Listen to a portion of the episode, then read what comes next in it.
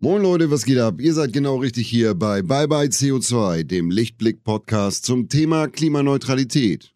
Let's go! Hallo zusammen, schön, dass ihr wieder mit dabei seid. Eine neue Folge Bye Bye CO2 und heute ist bei mir zu Gast Max Green. Max hat vor einigen Jahren die Zelte in der Berliner Großstadt abgebrochen, hat seine zwei Zimmer Altbauwohnung gekündigt und ist in ein Tiny House gezogen. Dort lebt er auf 28 Quadratmetern und zwar nicht alleine, nein, sondern zusammen mit seiner Partnerin und inzwischen drei Kindern. Laut eigener Aussage fühlt sich Max dort so frei und kreativ wie noch nie. Doch ist das Leben in einem Tiny House wirklich so romantisch, wie ich mir das vorstelle? Was muss ich bei einem Bau eines Tiny Houses alles beachten? Und was macht ein minimalistischer Lebensstil mit mir und meiner Psyche? All das klären wir heute in unserem gemeinsamen Gespräch.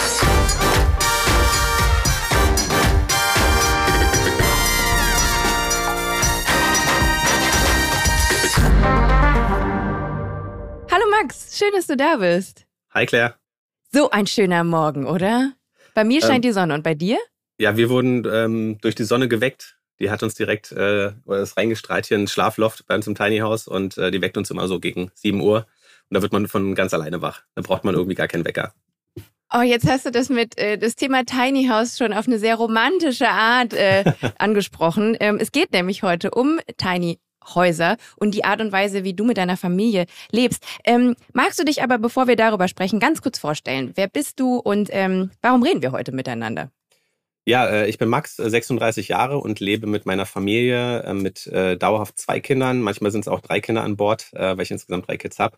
Ähm, in einem Tiny House ist 28 Quadratmeter groß und wir reden heute darüber, weil sich dadurch vielleicht auch einige Menschen inspiriert fühlen, einen ähnlichen Weg einzuschlagen. Wie der am Ende aussieht, entscheidet natürlich jeder selbst, aber vielleicht gibt es ja ein paar Inspirationen heute für den einen oder anderen Hörer.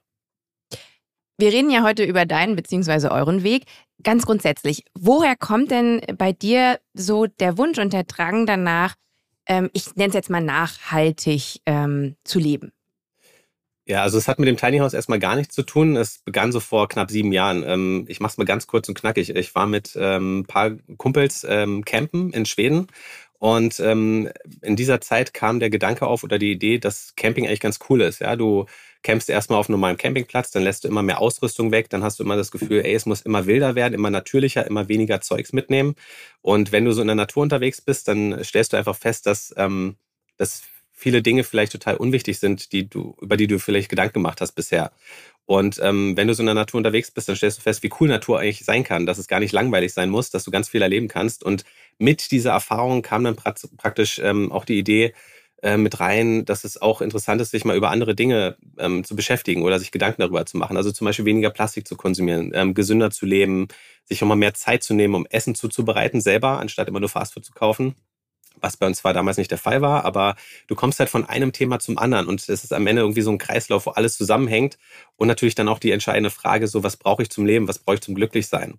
Und ähm, genau, und das ist, wie gesagt, vor sieben Jahren passiert und dann begann eigentlich das ganze Spiel und ähm, ja, die Spannung blieb aufrecht bis heute und wir haben uns ähm, ja über ganz, ganz viele Themen ausgetauscht, ähm, durften viel, viele Erfahrungen machen und die Natur war damals tatsächlich ausschlaggebend. Also einfach nur ein ganz normaler Campingtrip. Und der hat alles irgendwie so ein bisschen ins Rollen gebracht.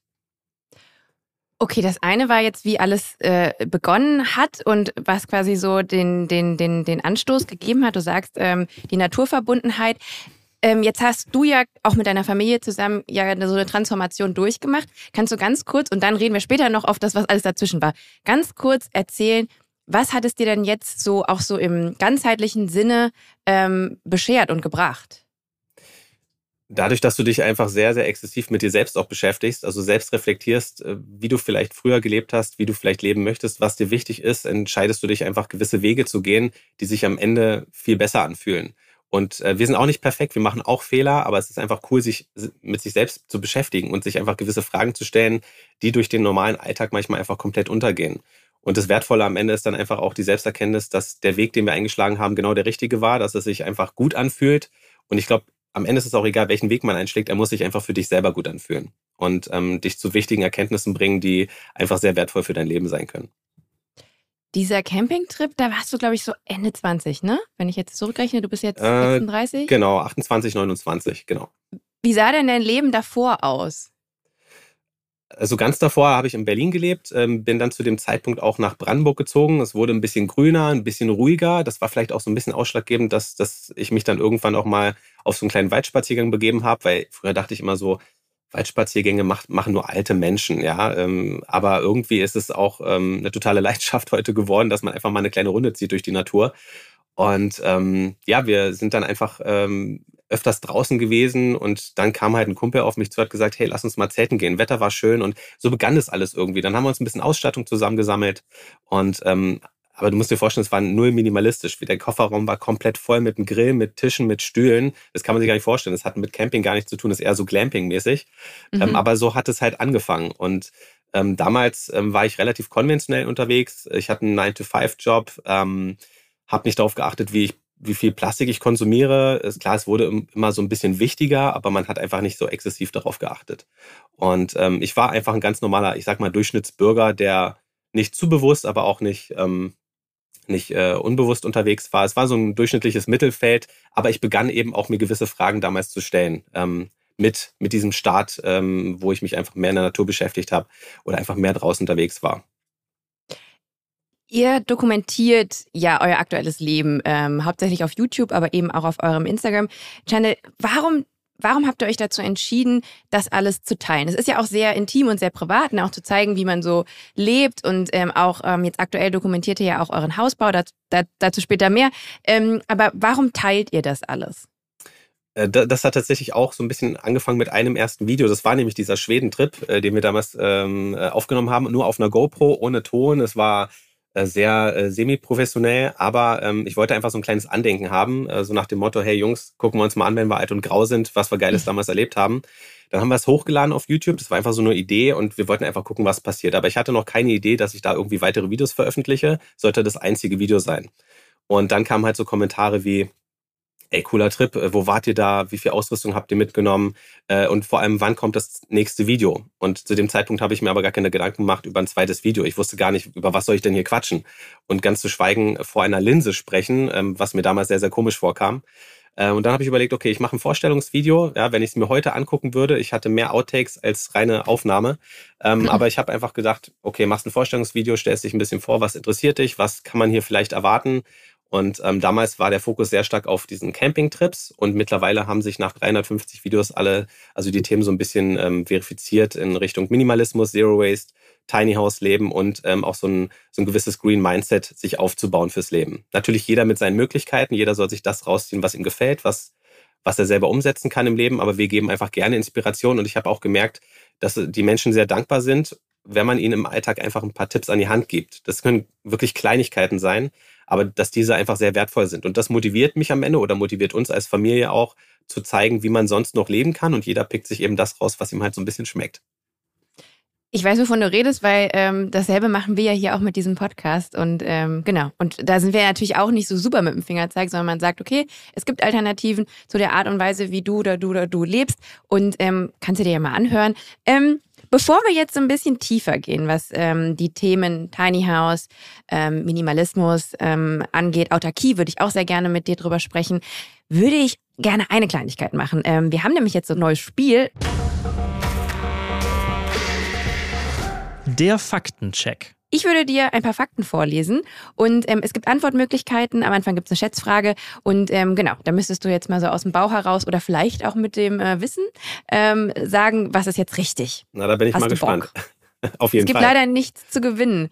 Ich äh, überlege mir auch für folgende Folgen, ob es vielleicht einen kleinen Preis gibt. Ähm, heute leider noch nicht. okay. Okay, Max, wir legen los. Ähm, als allererstes eine Schätzfrage. Wie hoch war im Jahr 2020 die durchschnittliche Pro-Kopf-Wohnfläche in Deutschland? Ich würde schätzen 46 Quadratmeter. Äh, da bist du dir so sicher? Ich habe es im Gefühl. Du hast es im Gefühl oder du, du weißt es? Nee, ich weiß es nicht. Ich habe hab jetzt einfach geschätzt 46. Genau.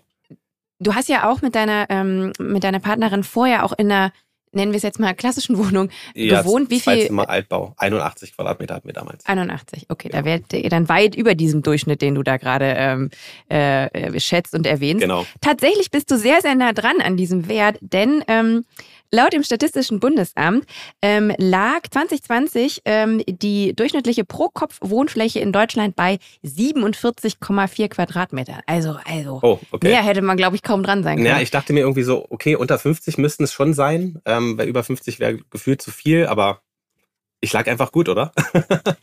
Blöd, Ja, dass es jetzt keinen definitiv. Gewinn gibt. Wir machen direkt mal weiter, weil du scheinst ja einen. Run zu haben. Wie viel Prozent der Deutschen können sich aktuell vorstellen, in einem Tiny House zu leben? Sind es A 8 Prozent, B 23 Prozent oder C 37 Prozent? Hm, Ich würde sagen A, 8 Prozent. 8 Prozent. Also die Studie äh, eines Immobilienfinanzierers, die ist von 2021 und ähm, da waren es tatsächlich 23 Prozent. Wow, okay. Mehr Leute. Vielleicht auch äh, unter anderem, weil ihr da äh, viele Menschen zu inspiriert. Das hoffen wir doch. Ähm, so, allerletzte Frage. Darauf aufbauend nämlich, was denkst du, was die meisten als primären Grund dafür angegeben haben? Sind es A, die geringen Baukosten, B, den Wunsch nach einem achtsameren und bewussteren Leben oder C, die Nachhaltigkeit? Ich würde sagen B. Nein. Tatsächlich haben 54 Prozent der Befragten angegeben, dass einer ihrer Hauptgründe für den Wunsch nach einem Tiny House die geringeren Baukosten sind. Immer wieder das Geld. Immer wieder das Geld. Und jetzt sind wir straight schon im Thema Tiny House.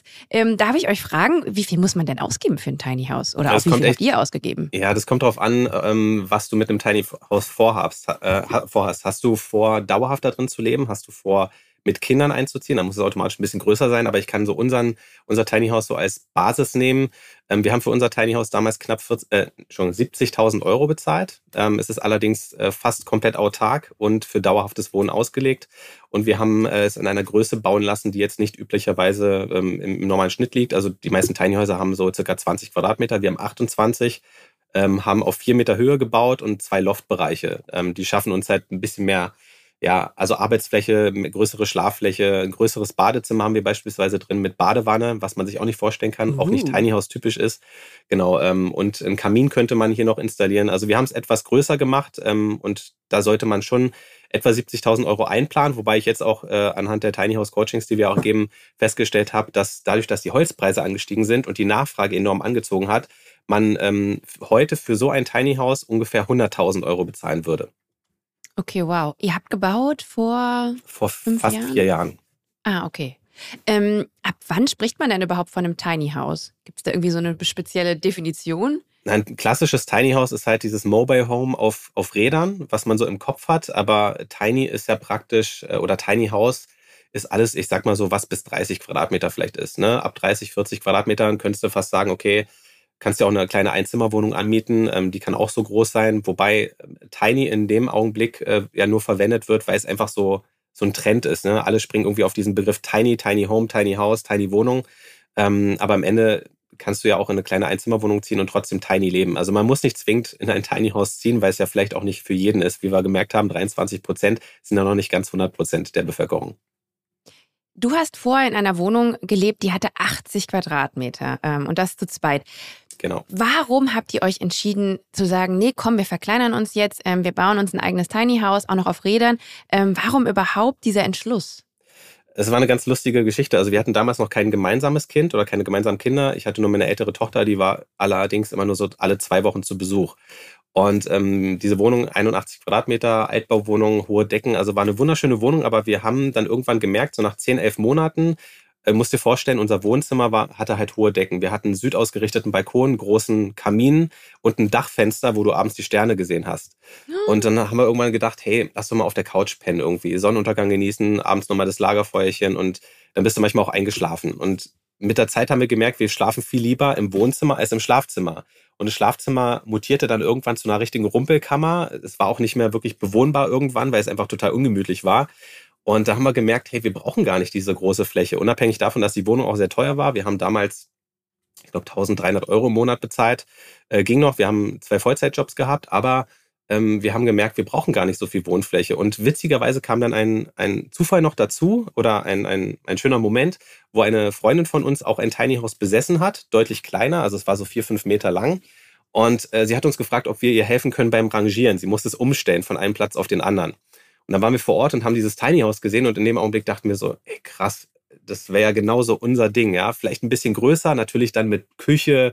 Bei ihr war gar nichts drin. Sie hat es nur zum Arbeiten genutzt, ist so ein kreativer Kopf. Ähm, ja, und dann haben, haben sich dann halt unsere Gedanken so ein bisschen sortiert und an den nächsten Abenden haben wir dann so gedacht, hey, vielleicht wäre das ja was für uns. Und dann haben wir sie gefragt, ob wir mal eine Probenacht da drin schlafen können. Da war, wie gesagt, mhm. gar nichts drin. Sie hat halt gesagt, klar, ihr bekommt einen Schlüssel, besorgt euch ein paar Schlafsäcke. Und dann haben wir uns halt diese Schlafsäcke besorgt, eine Flasche Wein, einen schönen Abend gehabt. Und am nächsten Morgen haben wir uns angeschaut und gesagt, hey, lass uns auch ein Tiny House bauen. Natürlich dann etwas größer, aber der Entschluss stand dann fest und ab dann ging es so richtig los mit der ganzen Idee. Okay, verstehe. Ähm, wie sieht es denn aus, so Thema Privatsphäre, ne? Also ähm, ich kann es nur von mir selber sprechen. Ich bin schon auch manchmal ganz glücklich darüber, dass ich mich in den Raum zurückziehen und die Tür zuziehen kann. Ähm, wie sieht es bei euch aus? Jetzt sagst du, manchmal seid ihr zu viert, sogar zu fünft ähm, mit kleinen Kids. Ist das nicht, also äh, ich stelle mir das auf jeden Fall nicht so einfach vor. Also ich sag mal vorab, äh, es ist tatsächlich nicht einfach, äh, keine Frage, aber man darf sich, glaube ich, auch nicht äh, den Gedanken machen, dass man gar keine Privatsphäre mehr hat. Es ist halt so bei uns, dass ähm, der Loftbereich oben so ein bisschen abgetrennt ist mit so einem, mit so einem vorgebauten Kleiderschrank und wir machen dann auch diesen Durchgang ins Loftbereich in den Loftbereich auch immer zu mit einer Decke, ähm, dass die Kinder, weil die sind zwar geräuscharm oder ich sag mal ja, halten es halt auch mal aus, wenn es ein bisschen lauter ist, wenn mal der Fernseher läuft oder so. Ähm, aber wir decken es immer ab, weil sie einfach dann ein bisschen mehr Ruhe haben und der Raum gedämmt ist. Und ähm, sobald die Kinder schlafen, also wenn sie dann mal schlafen, das ist nicht immer ganz sicher, manchmal dauert es auch ein bisschen länger. Wir brauchen aktuell wieder so eine Stunde, bis alle im Bett sind. Äh, und vor allem, wenn alle drei mit an Bord sind, das ist dann manchmal so ein bisschen Arbeit, aber das gehört halt dazu. Wir haben halt Kinder nicht umsonst bekommen, wir genießen es ja auch. Aber wenn sie dann schlafen, das ist meistens so 20, 21 Uhr der Fall, ähm, gehen wir halt runter in unseren Wohnbereich und haben dann unsere Privatsphäre. Also man kann sich vielleicht nicht vorstellen im Tiny House, aber auch wir finden das wichtig, dass man Privatsphäre hat, auch Paar sein kann und nicht nur Familie. Und ähm, sobald die Kinder schlafen, die natürlich nachts auch mal wach werden können, aber wenn sie schlafen, dann haben wir auch mal Zeit, Bücher zu lesen, einfach wir zu sein ähm, oder einfach ähm, das zu streamen, was wir, was wir einfach lieben. Okay, verstehe. Ähm, lass uns noch mal ganz kurz ein bisschen über den Prozess. Ähm, wie habt ihr das Tiny House gebaut? Habt ihr das selber gemacht? Hattet ihr da eine Firma? Ähm, wie läuft sowas mhm. ab? Auch vielleicht ein bisschen für alle Leute, die jetzt da auch inspiriert sind und sagen, hm, Tiny House bauen, das kann ich mir auch. Wie geht denn das? Ähm, wie ja. funktioniert das?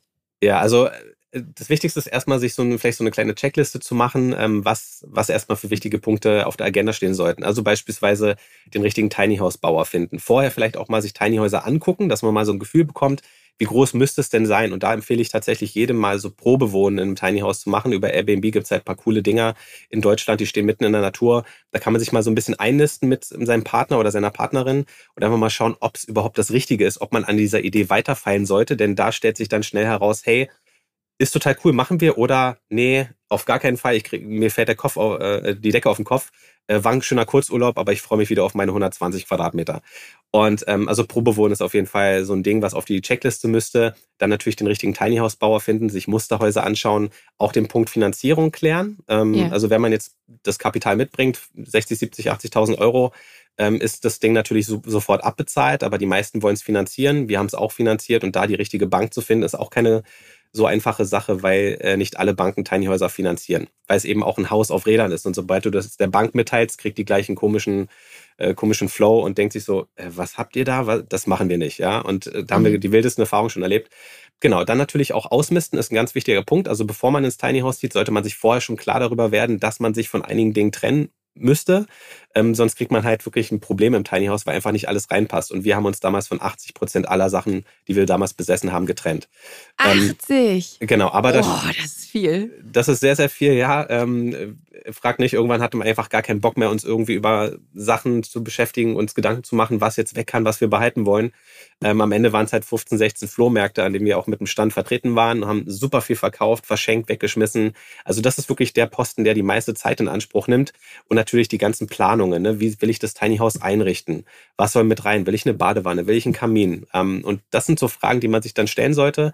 Ähm, es gibt ein ganz äh, cooles Video auf YouTube von uns, äh, wo es um das Thema Checkliste geht wo man sich so ein bisschen mal die Punkte anschauen kann. Aber das ist erstmal so das Wichtigste, dass man sich so lang hangelt und einfach guckt, welche Themen sind für mich einfach relevant. Äh, unter anderem auch vielleicht den Führerschein selber zu machen, äh, um das Tiny House zu bewegen. Also wir haben damals auch einen BE-Führerschein gemacht. Um Was ist das genau für einer mit Anhänger? Mit Anhänger, genau. Bis dreieinhalb Tonnen und äh, ah. deshalb, wir wollten unser Tiny House, das stand von Anfang an schon fest, auch selber bewegen. Ähm, in dem Augenblick hatten wir, oder in dem Fall hatten wir jetzt auch nicht nur 50 Kilometer zurückzulegen, sondern von der Hausbaustelle in Karlsruhe in Süddeutschland bis nach Brandenburg waren es ähm, ja, insgesamt 1400 Kilometer, weil wir zwischendurch noch einen Stop gemacht haben in Niedersachsen. Da wurde dann die Solaranlage hier verbaut im Tiny House, um es auch autark zu machen. Mhm. Und dann ähm, sind wir dann weitere 600 Kilometer nach Brandenburg gefahren und wir haben dafür tatsächlich äh, zwei Tage gebraucht. Aber fragt nicht, ich war so durchgeschwitzt, äh, weil man einfach mit einer permanenten Spannung irgendwie auf der Autobahn fährt und von LKWs überholt wird, weil du 70, 80 km/h damit fahren kannst. Du kannst auch schneller fahren, aber du willst es nicht, weil du einfach ja heile ankommen willst am Ziel. Ja, voll. Und äh, so ein großes Tiny House zu bewegen, was auch breiter ist als dein eigenes Auto und höher, da steckt schon viel dahinter, ja. Aber das muss man halt auch wollen. Ansonsten kann man es auch transportieren lassen von einem ähm, ähm, ja, passenden Fahrer, dann hat man die Sorgen nicht. Aber das wäre auch so ein Punkt, der auf die Checkliste kann, wenn man es selbst bewegen möchte. Und sag mal, wo steht jetzt genau euer Tiny House? Wir stehen jetzt hier in Brandenburg, in Ostbrandenburg. Und ähm, das Grundstück gehört euch oder das habt ihr gepachtet oder? Nee, äh, wir haben es gepachtet, weil wir damals gesagt haben, hey, wir probieren uns erstmal aus, gucken wir einfach, wie es läuft, äh, wie sich das anfühlt, im Tiny House zu leben, weil wenn wir jetzt gleich ein Grundstück kaufen oder gekauft hätten, hätten wir natürlich diese ganze Verpflichtung mit, äh, ne, also auch mit Kredit. Ähm, wir, wir müssen das Grundstück kaufen, das wird monatlich bezahlt und bei der Pacht bist hm, du halt super flexibel. Ähm, wir zahlen aktuell im Monat 200 Euro Pacht. Ähm, es ist sehr easy, sehr, sehr äh, entspannt. Und so hast du natürlich eine gute Möglichkeit, um dich erstmal selber ähm, ja neu kennenzulernen, ob alleine als Paar oder als Familie und äh, zu eruieren, ob das Tiny House auch auf Dauer das Richtige für dich ist. Okay, verstehe. Das heißt, ihr habt, ihr seid jetzt nicht viel jetzt, außer den Transportweg, jetzt habt ihr das nicht viel bewegt. Nein, gar Geht nicht. also Ge geht das denn in der Theorie oder in der Praxis? Weil, also wenn ich mhm. überlege, ich würde mir ein Tiny House zulegen, das ist halt ähm, auf Reifen, ich kann das ähm, eigentlich bewegen, würde ich das schon gerne oft bewegen, weil so in meiner romantischen Vorstellung stelle ja, ja. stell ich mich dann da an den See und ähm, gerade wenn es auch autark ist, ne, und ähm, gehe damit irgendwie so auf Reisen. Ist das realistisch? Nee, ist es nicht. Also es ist der Gedanke, den, den wir auch hatten und wir wollten es halt auch wirklich so mal hin und her bewegen, auch mal auf ein anderes Grundstück, aber das tust du einfach nicht, weil erstens ist es halt super groß, es ist sehr aufwendig, das Ding wieder zu bewegen. Also in unserem Fall müssten wir jetzt alles rausholen, was hier drin steht, außer die ganzen Möbel, die sind schon fest verbaut. Dann müssen wir es herunterbocken mit einem Wagenheber, so einem 4-Tonnen-Wagenheber, weil es halt gerade aufgebockt ist auf, auf äh, Vierkanthölzern. Dann musst du die mhm. ganzen Anschlüsse demontieren und du musst es vom Grundstück runter bewegen, wo hier überall Bäume stehen. Also es war ein Rieseneck. Wir haben sechs Stunden gebraucht von der Haus äh, Grundstückseinfahrt bis hier aufs Grundstück.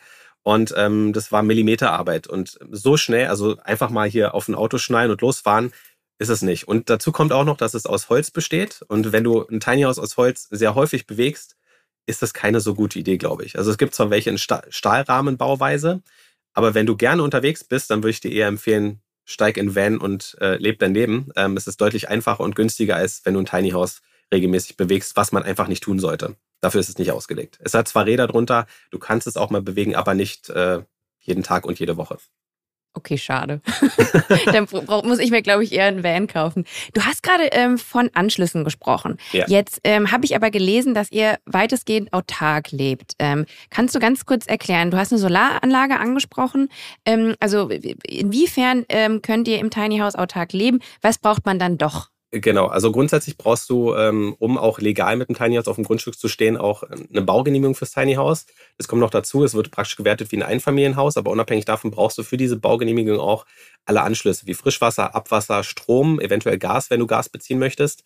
Ähm, wir haben aber damals gesagt, auch wenn wir diese Festanschlüsse haben müssen, äh, wollen wir das Tiny House möglichst autark machen. Und da, dadurch habe ich ja vorhin kurz erzählt, dass wir in Niedersachsen diese Solaranlage mit aufs Dach gepackt haben. Das war schon mal cool, weil wir können mit diesen drei Solarpanels, was ja nicht viel ist, komplett unseren ganzen Bedarf decken ab April bis September. Also wir sind komplett unabhängig und der Stromzähler dreht sich einfach nicht. Das ist ein geiles Gefühl irgendwie, auch nachhaltig und ähm, dann kommt noch dazu, dass wir am Anfang auch einen Wassertank im Tiny House hatten, den wir, also den haben wir immer noch, aber den haben wir am Anfang genutzt, solange wir halt diesen Frischwasseranschluss noch nicht hatten. Und ähm, der hat uns am Anfang auch gut autark gemacht, zumindest für drei, vier Tage. Da musstest du den immer wieder auffüllen, war natürlich ein Aufwand.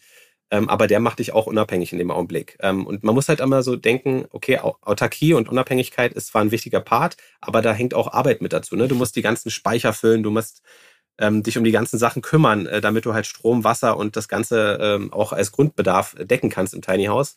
Ähm, und deshalb haben wir gesagt, wir fahren so einen Mix. Wir haben zwar die Festanschlüsse, können aber trotzdem autark sein. Und was noch dazu kommt, wir haben äh, eine Gastherme an Bord. Also wir betreiben sehr viel mit Gas hier im Haus was aus heutiger Sicht vielleicht keine so gute Idee mehr ist. ich wollte gerade sagen, ähm, hallo. Ja, ähm, allerdings äh, ist es mal ganz gut, wenn man zum Beispiel möglichst viele Verbraucher über eine Energiequelle abdeckt.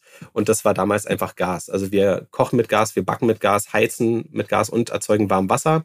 Und das macht es halt relativ einfach, als jetzt irgendwie drei, vier unterschiedliche Energiequellen zu haben, wo die eine mal kaputt gehen kann. Ähm, auch ein bisschen blöd. Ähm, aber ansonsten ähm, bist du damit halt sehr autark. Also mit der Gasthematik, dem Wassertank und der Solaranlage hast du erstmal, ich sag mal, alle Grundbedürfnisse gedeckt. Dieser Podcast wird präsentiert von Lichtblick.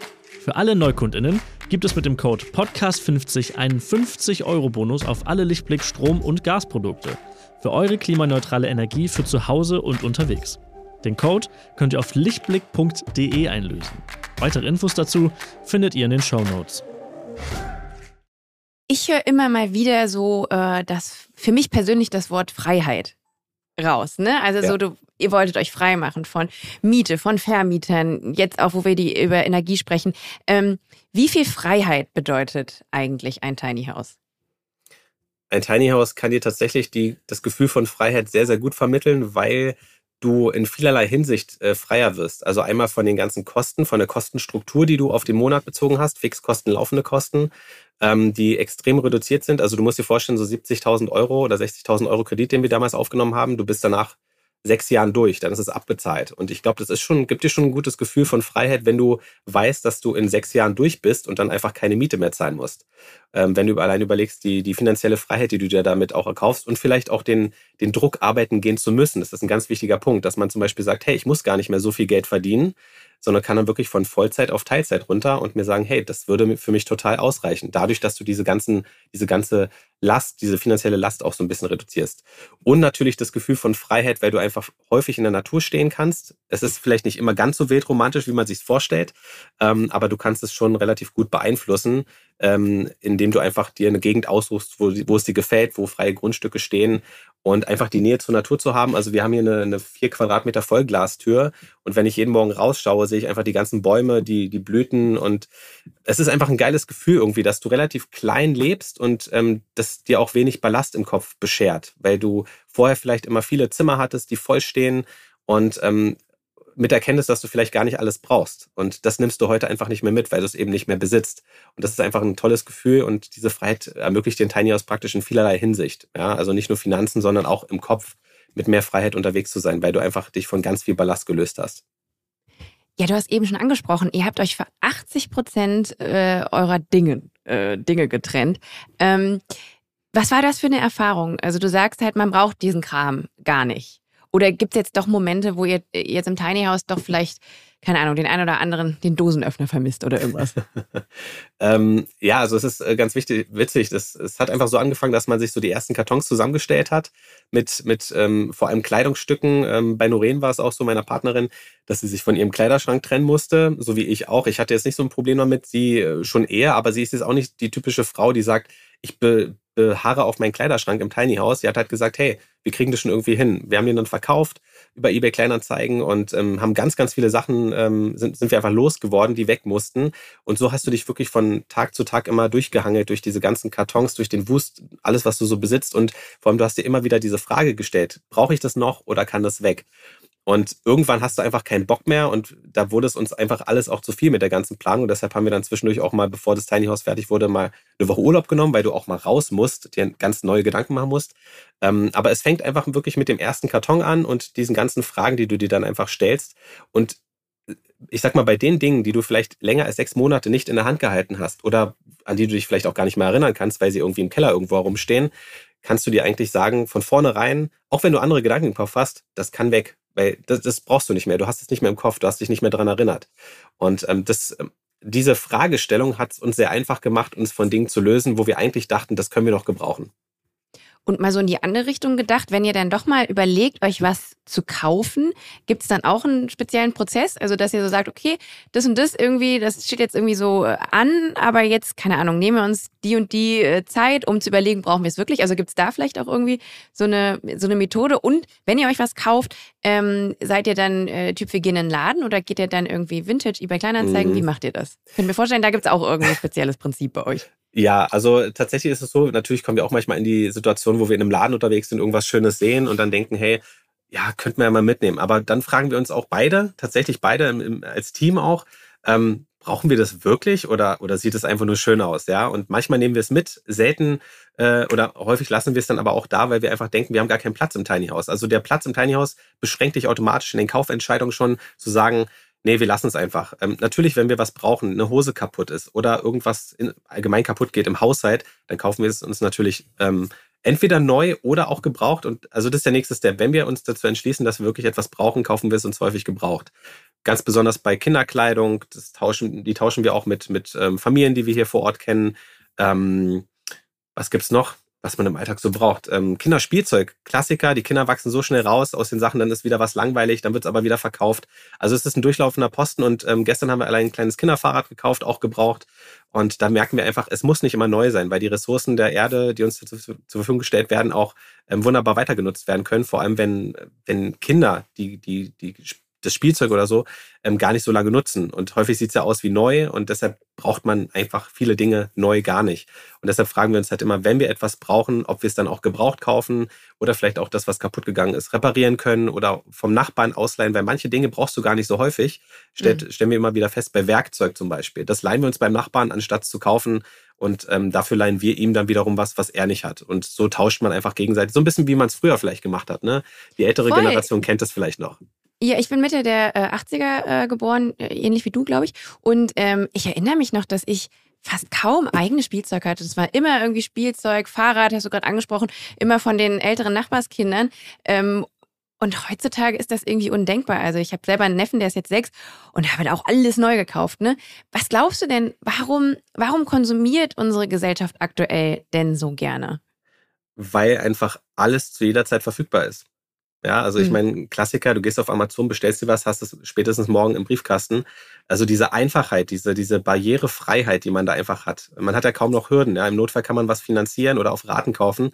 Also die Hürden sind so enorm gering, etwas nicht neu zu kaufen, dass, ähm, dass man es einfach dann macht und gar nicht vielleicht drüber nachdenkt, ob man es braucht. Und im Notfall machst du wieder eine Retour draus, was aber auch die Umwelt wieder belastet und den ganzen Prozess dahinter. Ähm, ich glaube einfach, dass äh, dass man sich vielleicht öfters mal in, auf einen Spaziergang begeben sollte durch den Wald und ähm, vielleicht mal auch feststellen sollte, hey, was brauche ich denn wirklich? Einfach mal so diese Frage, wie viel Wohnfläche brauche ich, wie viele Sachen im Kleiderschrank brauche ich, ähm, wie viele oder was macht mich wirklich glücklich? Ja, und in unserem Fall mhm. sind es einfach die Momente und die Erlebnisse, die wir uns schaffen. Und ähm, von daher ähm, ja, ist das einfach etwas, was wir in den letzten Jahren gelernt haben für uns und auch herauskristall äh, oder herausgefiltert haben, was uns auch nicht mehr nicht mehr tangiert. Ähm, vor allem gerade dieses Neukaufen, dieses ständige hier und da alles neu haben müssen. Ähm, ja, wir definieren uns ja auch sehr über diese Möglichkeit, neu ja. kaufen zu können. Ne? Weil, also so, wenn ich so überlege, weil das äh, zahlt sehr darauf ein, was du zuvor gesagt hast, auch über so Miete zahlen etc. Ne? Wir arbeiten uns halt den Arsch ab, dass wir uns halt irgendwie eine große Wohnung leisten können und die 1500 Euro Miete zahlen können und dann eben auch noch diese ganzen neuen Konsumgüter. Also das ist schon so, schon auch das Problem unserer Gesellschaft aktuell, dass wir uns sehr über Konsum und die Fähigkeit zu kon konsumieren zu können definieren. Und, ähm, und euer Ansatz ist ja da genau gegenteilig. Ja, ja, also weil wir haben auch so ein bisschen festgestellt, dass viele Menschen, die sich etwas neu kaufen, also ich meine, klar, wenn man etwas wirklich braucht, dann kauft man sich's, klar. Aber es gibt halt auch einen Großteil der, der Bevölkerung, die kaufen sich viele Dinge, um anderen Menschen wiederum zu beweisen, dass sie sich das kaufen können, obwohl sie es vielleicht gar nicht brauchen. Und das ist irgendwie ganz interessant. Ähm, die wollen es vielleicht auch nicht erkennen. Vielleicht wissen sie es auch, aber sie machen es trotzdem. Und ähm, das ist so ein Gedankengang, wo wir uns gar nicht mehr so hinterklemmen wollen. Also es gibt ja Menschen, die haben wirklich ein schlechtes Gewissen, wenn sie zum Beispiel im Garten gar kein Trampolin zu stehen haben oder keinen riesen Spielplatz für die Kinder, weil einfach die anderen Nachbarn dann komisch auf dich gucken und sagen, ah, guck mal, der kann sich das gar nicht leisten. Also es sind so Gedankengänge, wo ich mir so denke, muss man das jetzt so mitmachen oder kann man einfach mal seinem eigenen Flow folgen und seinem eigenen Bauchgefühl und sagen, hey, da will ich gar nicht auf den Zug aufspringen. Weil wenn du einmal darauf springst, dann ähm, erhöhst du natürlich auch den Druck, wieder mehr arbeiten gehen zu müssen, mehr Geld zu verdienen.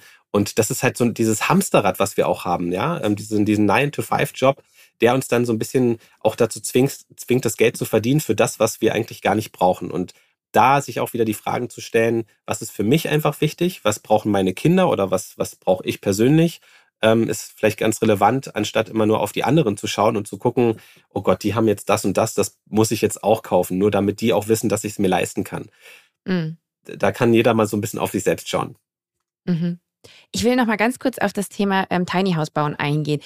Ihr bietet Coachings an, ähm, was das Thema angeht. Was sind Ganz denn das genau. für Leute, die sich melden? Ähm, sind es eher, eher jüngere Menschen, ähm, Singles, Paare? So, was habt ihr da für einen Kundenstamm? Das ist tatsächlich ähm, eine, ich sag mal, die breite Bevölkerungsstruktur. Von jung bis alt, Männlein, Weiblein, alle dabei ähm, auch Familien, ähm, Pärchen, die so kurz vor dem Schritt stehen, auch sich ein eigenes Tiny House zuzulegen oder bauen zu lassen. Und bei den meisten ist es tatsächlich so, dass, ähm, dass sie erstmal so ein bisschen abklären wollen, ob sie der, der Typ Tiny House sind und welche, welche Steps, welche To-Dos man so auf der Agenda haben sollte, bevor man sich für so ein Projekt ähm, auf oder au, auftut, also so ein Projekt zu starten. Denn vielen ist gar nicht bewusst, was da alles mit dran hängt. Das ist ja nicht einfach nur, hey, ich bestelle ein Tiny House, stell es mir irgendwo hin, sondern was ich vorhin gesagt habe, das Thema Ausmisten, sich einfach mit seinem eigenen Besitz zu beschäftigen, da gehören viele Dinge dazu. Und das Interessante ist einfach, dass es nicht nur diese, diese typischen Klassiker sind, die man im Kopf hat, so der, der Student, der sowieso mit ganz wenig klarkommt, ja, sondern auch wirklich Familien äh, mit zwei Kindern, mit drei Kindern, die dann auch fragen, hey, kann man in einem Tiny House auch mal ein, zwei Kinderzimmer mit integrieren, ja, auch wenn es deutlich kleiner ist, oder Schlafkajüten bauen, übereinander gestapelt, wo die Kinder dann abends äh, sich zurückziehen können. Also ähm, total interessant. Es sind wirklich, ist die gesamte Bevölkerungsstruktur dabei und da merkt man einfach, dass ein Tiny House nicht nur was für die Menschen ist, die schon mit sehr wenig auskommen können, sondern auch für die, die sich einfach reduzieren wollen. Und der beste, das beste Beispiel äh, vor kurzem war auch eine Familie, die, die haben in München eine riesengroße Villa gehabt, zwei, 300 Quadratmeter Wohnfläche mit zwei Kindern und haben gesagt, die haben gar keinen Bock mehr auf dieses ganze ähm, Haus sauber machen, ähm, viel arbeiten müssen und wollten sich dadurch komplett reduzieren und sind am Ende in ein Doppel-Tiny House gezogen, also hatte knapp 40 Quadratmeter mit beiden Kindern und ähm, leben glücklich darin. Und das ist wirklich ein ganz krasser, krasses Beispiel einfach dafür, dass es nicht nur diese jungen Menschen sind, die mit wenig auskommen, sondern auch die Menschen, die wirklich mitten im Leben stehen, schon lange im Job sind und feststellen, dass sie aus diesem Hamsterrad einfach auch gerne aussteigen wollen. Und ein bisschen auch, also ich schaue ein bisschen so auf den Immobilienmarkt. Ich gucke mich immer mal wieder so nach Immobilien und denke mir halt so, oh, Alter, irgendwie so ein, so ein, so ein ähm, Kredit für, keine Ahnung, 300.000 Euro aufnehmen müssen, nur um halt irgendwie ein Grundstück zu besitzen. Ja. Also wenn wir so über Brandenburg beispielsweise reden. Ähm, ich glaube, da sehe ich zum Beispiel auch Potenzial, ne? dass man, und ich habe zum Beispiel auch eine Doku, das ist jetzt schon ein paar Jahre her, ähm, für äh, ProSieben gemacht und da ging es nämlich auch, äh, ich war glaube ich in Texas und da ähm, gibt es einen, einen Ort, der, weil es ist äh, glaube ich in den USA sehr, sehr schwer, ein Tiny House halt auf ein Grundstück, das dir selber gehört, zu bauen ähm, und ähm, das geht sonst immer nur auf gepachteten Land und da ist aber tatsächlich so eine Stadt, die das möglich macht und ähm, habe mir da dann eben auch Tiny Houses und die Leute halt angeschaut, die das bauen und da kann ich ähm, total das bestätigen, was du sagst, sagst, das sind wirklich die verschiedensten, noch teilweise ältere Leute. Und da habe ich auch oft ähm, gehört, dass sie gesagt haben, ähm, ich wollte halt einfach äh, ein Haus besitzen. Und das wäre mir halt ein richtiges Haus. Das wäre nicht möglich gewesen, das hätte ich mir nicht leisten können. Ja. Und hier kann ich aber tatsächlich ein eigenes Grundstück besitzen und ein eigenes Haus. Gut, es ist ein kleines Haus, aber ach, das waren so süße Häuser teilweise und auch so smart auch einfach eingerichtet, ne? Weil du hast ja dann, auf jeden Fall musst du halt gucken, da kannst du dann nicht irgendwie dich komplett bei Ikea einrichten, so. Du musst auf jeden Fall auch smart bauen, auch viel selber dann irgendwie einen Schrank bauen und gucken, wie du halt den wenigen Platz Platz, den du hast, halt ähm, äh, schlau nutzt. Und ähm, das fand ich sehr, sehr inspirierend. Und das waren eben nicht nur junge Leute, die denken so, ähm, hier, äh, ich, ich fahre jetzt wie ähnlich mit, mit, mit dem Van, mit meinem Tiny House los. Ähm, deswegen, also äh, genau, das kann ich total, total bestätigen. Jetzt werdet ihr euch ja auch ein bisschen verändern. Ähm, ihr habt zwei, drei kleine Kinder und ähm, ich habe mich auch schon gefragt, nur was ist denn, wenn die mal irgendwie in das Alter kommen, wo die dann vielleicht auch ein eigenes Kinderzimmer wollen? Ähm, ihr baut gerade und ähm, ihr baut Schwedisch, habe ich mir sagen lassen. Kannst du ein bisschen über das aktuelle Bauprojekt äh, erzählen? Gerne. Ähm, also wir bauen gerade unser eigenes Schwedenholzhaus. Und dieser Schritt hat uns äh, aber sehr viel abgefordert, ähm, einfach vom, vom von den ganzen Gedanken, die man sich da so macht, weil wir sind nicht Typ äh, Häuslebauer, auf gar keinen Fall. Und ähm, es ist so, dass wir, dass ich auch meine ältere Tochter, meine älteste Tochter habe, die alle zwei Wochen zu Besuch ist und damit wir auch da unseren Verpflichtungen nachkommen können, was wir auch gerne tun, dass sie uns auch regelmäßig sieht und wir sie, haben wir einfach gesagt, ähm, wir können nicht einfach irgendwo auswandern oder ein auf Vanlife machen. Also wir standen kurz davor, alles zu verkaufen, aber haben dann gesagt, weil es sie gibt ähm, und sie auf der Welt ist und wir weiter auch Kontakt haben wollen, ähm, können wir diesen Weg jetzt aktuell noch nicht gehen. Das ist so ein bisschen aufgeschoben, wenn sie ein bisschen älter ist, weil unser Wunsch immer war, nach Kanada auszuwandern ähm, und wirklich alles hier zu, hinter uns zu lassen. Ähm, aber mittlerweile haben wir auch festgestellt, und da muss man auch ehrlich zu sich selbst sein, dass wenn man ähm, drei Kinder hat insgesamt, dass man sich da nicht äh, das Tiny House Leben aufzwingen lassen kann. Also man kann nicht einfach sagen, hey, wir ziehen es hier voll durch und machen nach außen hin die Happy Family, ähm, sondern da muss man auch wirklich klar, äh, klar darüber nachdenken, dass die Kinder werden größer, die Ansprüche mhm. werden anders. Aktuell sind die Kinder total happy. Es ist wie so ein Abenteuerspielplatz hier im Tiny House und auch auf dem Grundstück. Sie sind auch super gerne draußen, gucken den Ameisen beim Hausbau zu. Aber es ist, ähm, es ist etwas, wo wir ganz genau wissen, mit drei Kindern auf Dauer, wenn sie mal fünf, sechs, sieben, acht Jahre alt sind, dann wird es schwierig, gerade so Richtung Pubertät. Und auf diesen Fall wollen wir vorbereitet sein und bauen deshalb aktuell unser Schwedenholzhäuschen, was auch nicht zu groß, nicht zu klein ist. Das sind äh, 70, 80 Quadratmeter Privatwohnfläche. Da kommt noch so ein kleiner Büroraum dazu mit Lager. Wir haben so einen kleinen Online-Shop noch mit äh, nachhaltigen Produkten. Und ähm, deshalb haben wir einfach gesagt, wir wollen auch das Grundstück nicht zu groß haben. Es sind nur 600 äh, Quadratmeter knapp.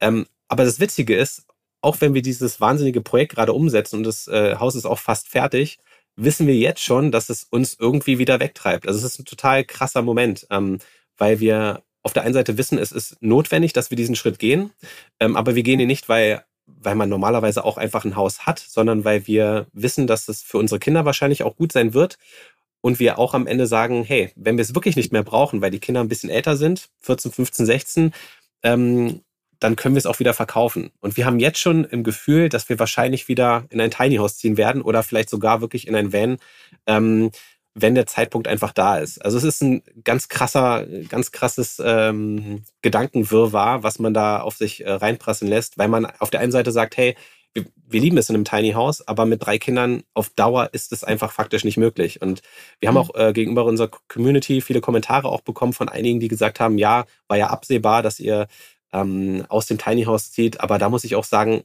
die Leute haben keine Kinder. Und äh, wer Kinder hat, der weiß ganz genau, was dahinter steckt. Und unsere Kids sind schon absolut minimalistisch, sind fast nur in der Natur. Unsere kleinste Tochter kennt kein Fernsehen und sie ist schon fast dreieinhalb. Äh, sie, sie hat gar keinen Bock auf Fernsehen gucken. Und ähm, das ist einfach auch unsere, unsere Erziehungsart zu sagen, hey, bevor wir den, die, die Bildröhre anmachen, die sowieso auch nur zum Stream da ist, also wir haben gar keinen Empfang mehr irgendwie über Kabel und so weiter, gehen wir lieber raus, spazieren, ähm, bauen was mit Holz oder sie hilft uns einfach auch beim Hausbau. Ja, sie streicht auch die, die Latten mit uns. Und, Wirklich? Äh, ja, ist, ja, gestern, ja, gestern haben wir halt hier auch so einen Probeanstrich gemacht mit Farbe, um zu gucken, einfach welche Farbe das, der Außenanstrich vom Haus haben soll. Und ähm, sie, sie beschäftigt sich einfach gerne mit den Dingen, die, mit denen wir Erwachsenen uns auch beschäftigen. Und ähm, ja, wir freuen uns natürlich sehr auf das, was alles so vor uns steht.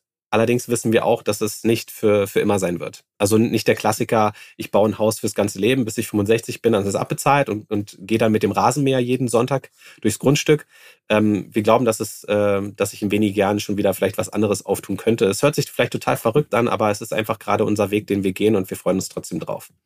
Werdet ihr im Schwedenhaus auch weitgehend autark leben und leben können? Ja, also wir haben so ein paar Gedanken Richtung äh, Regenwasseraufbereitung, ähm, auch Trockentoilette. Ähm, wir sind da auch relativ autark mit einer Solaranlage auch wieder mit an Bord, ähm, aber alles relativ minimalistisch. Also wir wollen nichts irgendwie einspeisen, ein Netz, also nicht mehr Energie erzeugen, als wir selbst brauchen. Das ist auch immer wichtig. Weil man kann sich natürlich das ganze Dach voller äh, Solarpanels knallen, aber da musst du auch wieder einen dicken Kredit aufnehmen. Alles auch viel zu teuer und wir wollen es einfach auf den Bedarf ausrichten, den wir einfach brauchen und wir leben schon relativ ressourcenschonend hier im Tiny House. Wenn man sich den Wasser- und Stromverbrauch anguckt, ist es ein Witz, was wir gerade ausgeben. Und ähm, genau, es wird autark äh, auch zum Teil und wir wollen auch im Garten alles relativ kanadisch aufbereiten, eine kanadische Feuerstelle, ähm, alles rustikal, viel mit Holz arbeiten und möglichst nachhaltig agieren. Und ähm, weil ihr euch jetzt räumlich auch wieder ein bisschen vergrößert, ist das jetzt ein komisches Gefühl, dass eigentlich potenziell äh, zumindest Platz ist wieder für Zeug und werdet ihr dann die eine oder andere Sache vielleicht doch auch wieder kaufen? ja, das ist ein interessanter Gedankengang. Also ähm, es gab auch ein witziges Kommentar seitens der Community, die gesagt hat, ähm, ja, ihr werdet ja dann wieder alles voller Schränke stellen, ja, und euch ganz viel wieder kaufen, was ihr fürs Haus braucht. Das Witzige ist aber, wir wollen es genau das äh, Gegenteilige machen. Also wir werden natürlich ein, zwei Schränke anschaffen, auch einen kleineren Kleiderschrank, aber deutlich kleiner alles, ähm, als wir, äh, als man das vielleicht klassischerweise oder üblicherweise machen würde. Und es soll alles sehr leicht sein im Tiny House. Wir wollen eine Hängematte drinnen aufspannen. Wir haben ein großes Panoramafenster geplant, wo man drinnen liegen kann mit Blick in den Garten. Also es soll alles sehr leicht sein, sehr ursprünglich, sehr nachhaltig natürlich, viel Holz, äh, möglichst wenig Plastik und ähm, auch von der Anzahl der Möbel wollen wir jetzt nicht den, den, äh, den Weg gehen, den man klassischerweise fährt, wenn man ein Haus baut, wo man erstmal alles vollstellt. Denn jeder Schrank, den man sich zusätzlich anschafft, ist natürlich die große Gefahr da, dass man den vollstellt mit Sachen, die man nicht braucht. Und je weniger Voll. Schränke du hast, desto weniger Platz hast du, um sie vollzustellen. Und das ist, glaube ich, auch mal ein ganz guter Ratschlag, dass wenn man zum Beispiel in seiner eigenen Wohnung zu viele Schränke hat, einfach mal die Schränke reduzieren. Das schafft automatisch auch weniger Besitz. Ja, und wenn man weniger Kladderadatsch hat, der so rumsteht, dann ist auch das Putzen Fall. viel einfacher, ne? Kann man viel einfacher wischen. Oder falls man einen Staubroboter hat, der kommt viel einfacher überall ran und so. Oh, Staubroboter, nee, ich, ja, ich, ich frage mich auch, ob man die Dinger braucht, weil ich denke mir auch so, hey, ja klar, die sparen so ein bisschen Zeit, aber irgendwie, die kosten auch wieder viel Geld und dann kann der kaputt gehen. Und also die sind auch sehr dumm, viele von denen auf jeden Fall. ich hatte mal einen, ich habe mich auch wieder von dem getrennt. Ähm, der hat sich äh, unter, ich habe so einen so einen, so einen Couchtisch, der hat irgendwie so vier, vier Füße, die relativ nah aneinander sind. Und der hatte sich da mal so eingesperrt. Der kam einfach nicht mehr raus, weil der immer gegen das eine Tischbein, dann wieder gegen das andere. Und so ging das dann halt. Und ich habe mir das so eine Viertelstunde angeguckt und dachte so, Alter, ich muss das Ding wieder verkaufen. Nee, und nee. ich ähm, fahre auch am besten tatsächlich mit meinem ganz normalen, klassischen Staubsauger. Ähm, ja, es ist ein bisschen Bewegung und irgendwie auch so eine Art Meditation, oder? Also ich sag mal, wenn wir hier im Tiny House abwaschen, ja, wir haben keinen Geschirrspüler, dann ist es auch wie 10, 15 Minuten Meditation. Du kommst mal total runter, denkst an gar nichts und kannst einfach mal abschalten vom Tag. Und das ist irgendwie auch was, was man sich dann auch mal gönnen kann, oder? Ja, voll, total. Bin ich bei dir. Aber ich habe eine Spielmaschine. ich muss sagen, das ist eine irgendwie der besten Errungenschaften des Erwachsenwerdens. Äh, äh, ja, wir, wir, aber ich spiele auch sehr, sehr gerne. Also wenn ich dann irgendwie Urlaub im Airbnb mache oder so und da gibt's keine Spielmaschine, dann muss ich sagen, da habe ich genau diesen meditativen Achso, du suchst als erstes dann nach der Spielmaschine, ja?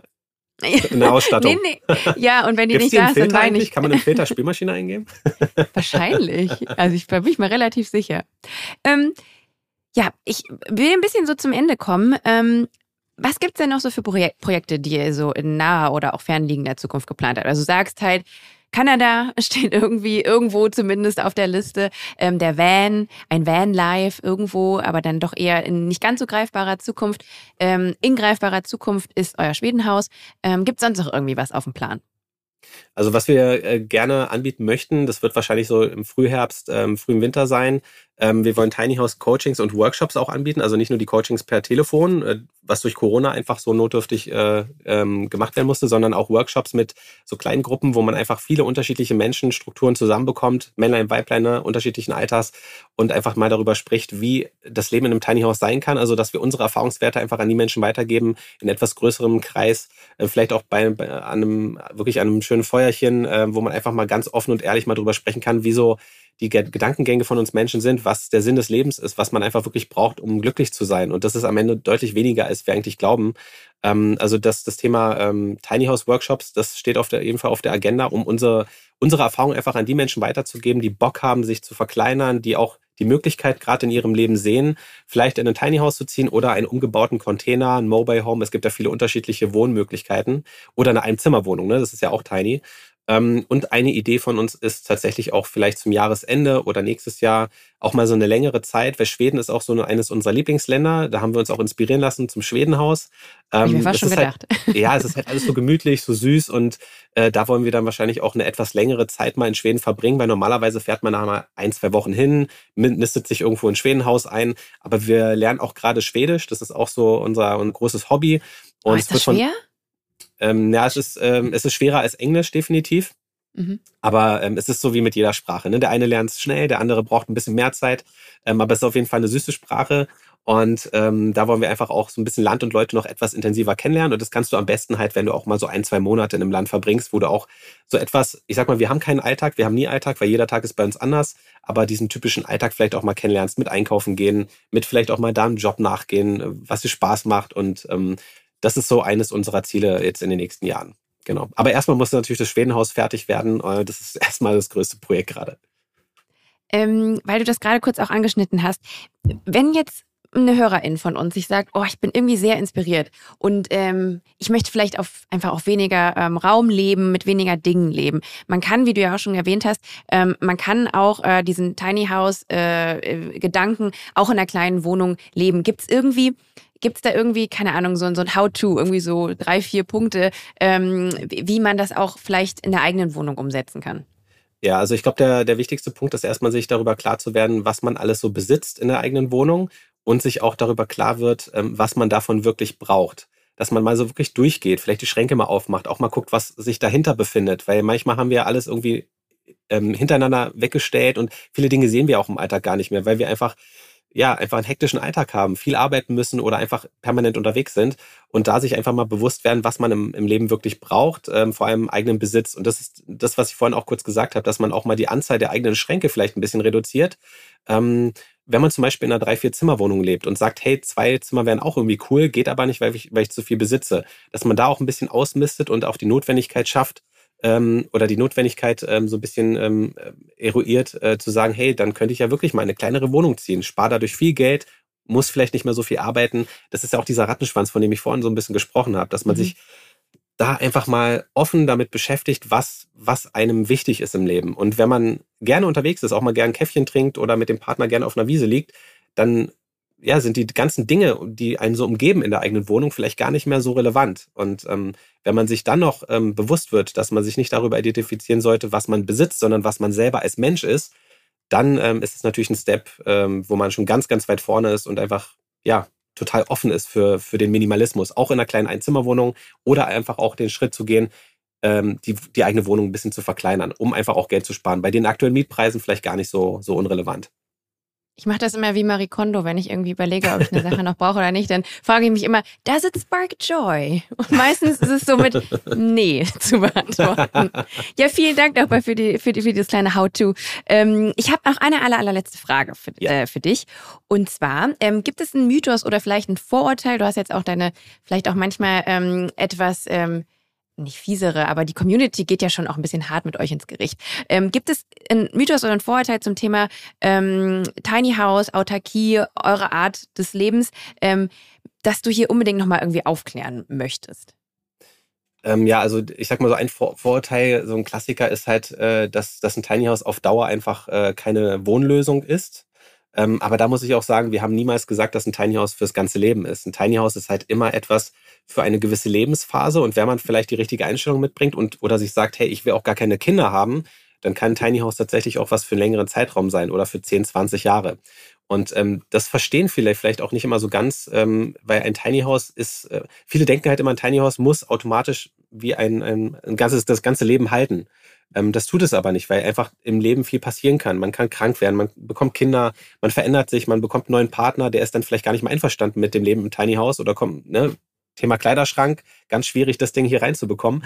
Ähm, und äh, da einfach sich bewusst zu machen, hey, ein Tiny House ist etwas wie auch jede andere Lebensform, auf die man sich einlassen kann und die man einfach laufen lassen kann. Das ist ganz wichtig. Man, das muss für einen selber passen und man darf sich auch nicht unter Druck setzen und sagen, das muss jetzt für fünf oder zehn Jahre so passen, sondern ich, ich lasse mich einfach darauf ein und gucke, was passiert. Und wenn es mir irgendwann nicht mehr gefällt, ziehe ich entweder zurück in eine Wohnung oder verkaufe das Tiny House oder vergrößere mich, verkleinere mich, wie auch immer, oder ziehe am Ende in Van, weil ich mit noch weniger klarkomme.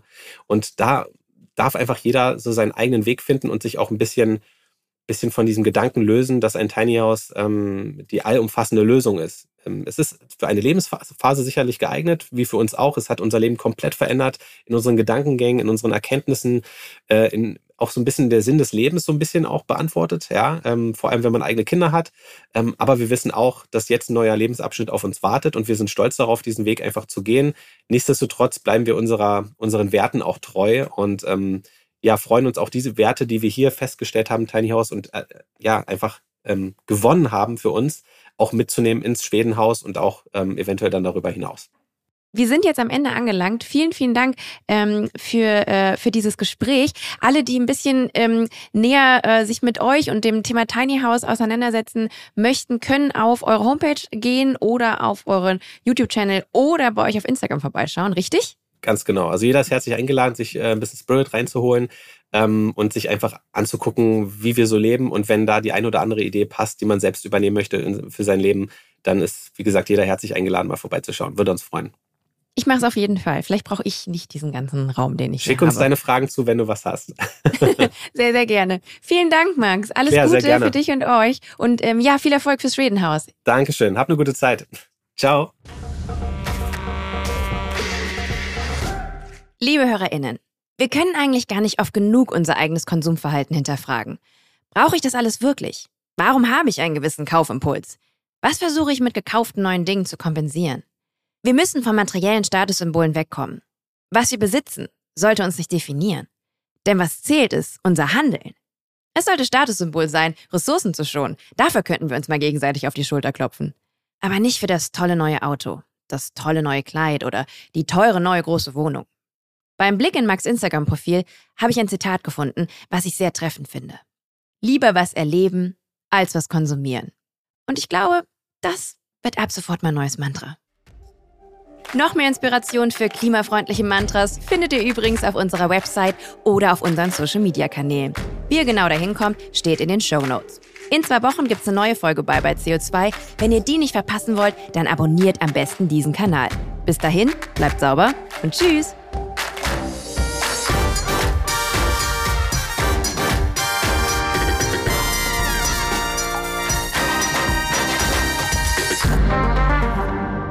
Eine Produktion von Podstars für Lichtblick.